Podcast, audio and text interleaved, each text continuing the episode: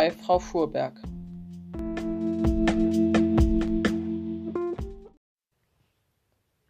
Als Frau Fuhrberg ihren Nachbarn ermordete. Frau Fuhrberg liebte Ordnung. Alles in ihrem Haus hatte einen festen Platz, und wenn sich kein fester Platz finden ließ, dann warf sie es einfach weg. Sie hatte nicht viel übrig für Sentimentalitäten und Stehrümchen, wie sie die dekorativen Mitbringsel aus diversen Urlauben nannte. Auch ihr Alltag verlief in geordneten Bahnen. Montags und Mittwochs ging sie zum Schwimmen. Dienstags spielte sie Doppelkopf, donnerstags traf sie sich mit ihren Freundinnen zum Frühstück und freitags zum Mittagessen kam ihre Nachbarin vorbei, um den Mord an ihrem Mann zu planen. Den Mord planten die beiden Frauen nun schon seit über 20 Jahren. Es hatte sich zufällig so ergeben. Frau Heinze hatte an einem Freitag bei Frau Fuhrbeck geklingelt, um sich ein paar Eier zu leihen. Ihr Mann hatte mal wieder vergessen, diese vom Einkaufen mitzubringen. Frau Fuhrberg, die zwar keine Eier, aber größtes Verständnis für die Wut auf unfähige Ehemänner hatte, bat die Nachbarin herein und setzte eine Kanne Kaffee auf. Frau Fuhrberg war eine ausgezeichnete Zuhörerin und ließ sich nur zu gerne von Frau Heinze von all ihren Eheproblemen erzählen. Sie lud die Nachbarin ein, zum Mittagessen zu bleiben. Frau Heinze hatte zunächst gezögert, wollte sie doch gerade noch selbst für sich und ihren Mann kochen. Da schüttelte Frau Fuhrbeck den Kopf und erklärte, der Herr solle sich gefälligst selbst etwas kochen oder verhungern. In beiden Fällen seien ihre Probleme gelöst. Frau Heinze gestand, dass sie tatsächlich schon einmal darüber nachgedacht hatte, ihren Mann einfach zu vergiften. Er würde es sowieso erst merken, wenn es viel zu spät wäre. Als begeisterte Krimileserin horchte Frau Fuhrbeck sofort auf und wollte wissen, welches Gift die Nachbarin gewählt hätte. Beim gemeinsamen Essen besprachen die Frauen die Vor- und Nachteile der verschiedenen Medikamente und Gifte. Sie erörterten mögliche Alibis und kamen zu dem Schluss, dass ihr Plan noch nicht gut genug war, um tatsächlich einen Versuch zu wagen. Sie verabredeten sich für die folgende Woche, um die Idee zu perfektionieren. So kam es, dass Frau Heinz jeden Freitag zu Frau Fuhrberg herüberging und laut schimpfte, am liebsten würde ich diesen Kerl umbringen, sobald Frau Fuhrberg die Haustür hinter sich schloss. In den vergangenen 20 Jahren hatten die beiden Frauen schon diverse Mordmöglichkeiten durchgespielt. Das Gift war ihnen schnell zu langweilig geworden und sie hatten sich viel ausgefallenere Sachen überlegt. Sie planten ihn zu überfahren, von der Leiter zu stoßen oder einen Föhn in die Badewanne zu schmeißen. Alles davon hätten sie natürlich wie einen Unfall aussehen lassen.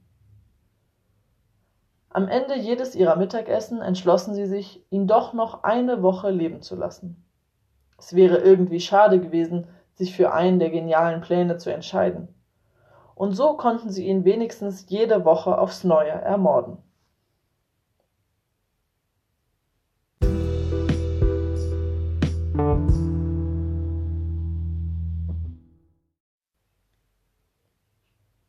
Als Frau Fuhrberg ein Kind zur Welt brachte.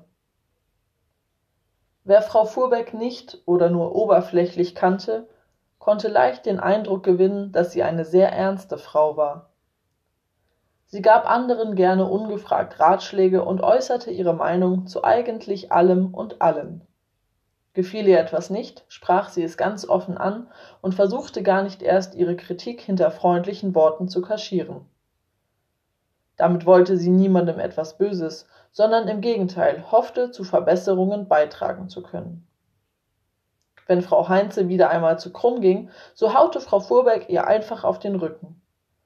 Wenn ein Kellner sie fragte, ob ihr das Essen geschmeckt habe, gab sie ihm eine ehrliche Antwort und falls es ihr nicht geschmeckt hatte, auch gleich Verbesserungstipps dazu. Wenn Frau Schiller von einer weiteren religiösen Wallfahrt erzählte, bei der sie kilometerlang auf den Knien rutschte, nannte Frau Fuhrberg sie bescheuert. Und wenn es irgendwo einen Feedbackbogen gab, füllte sie ihn mit ernsthafter Gewissheit aus. Natürlich tat es ihr selbst auch gut, ihr Missfallen direkt zu äußern. Frust oder Ärger stauten sich bei ihr nie an und wurden nie an der falschen Stelle entladen. Doch hin und wieder gab auch Frau Fuhrbeck sich Mühe, ein wenig feinfühliger zu sein.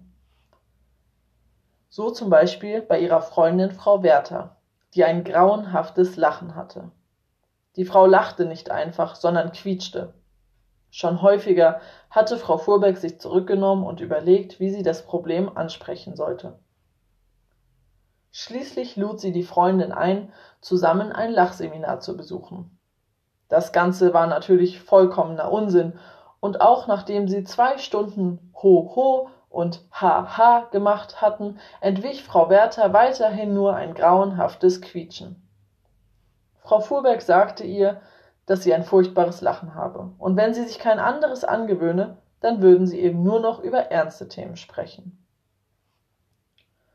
Doch derlei Unstimmigkeiten konnte die Freundschaft zwischen Frau Werther und Frau Fuhrberg nicht gefährden. Frau Werther wusste, dass hinter der harten Schale eine fürsorgliche und liebende Person steckte. Sie erinnerte sich gut daran, als sie ins Krankenhaus musste während ihrer ersten Schwangerschaft obwohl sie Frau Fuhrberg damals kaum gekannt hatte, hatte sie jeden Tag angerufen, um sie aufzumuntern. Doch das Baby schien einfach nicht herauszuwollen. Die Ärzte beratschlagten schon über einen Kaiserschnitt und voller Angst rief Frau Werther Frau Fuhrberg an. Diese eilte sofort ins Krankenhaus, schimpfte die Ärzte aus und setzte sich zu Frau Werther ans Bett. Wer Frau Fuhrberg kannte, wusste, dass sie die lustigsten Geschichten erzählen konnte. Und Frau Werther quietschte so laut wie noch nie, als Frau Fuhrberg loslegte, ihr eine Anekdote nach der anderen zu erzählen. Sie musste so sehr lachen, dass es Wehen bei ihr auslöste und sie noch in derselben Nacht eine gesunde Tochter bekam.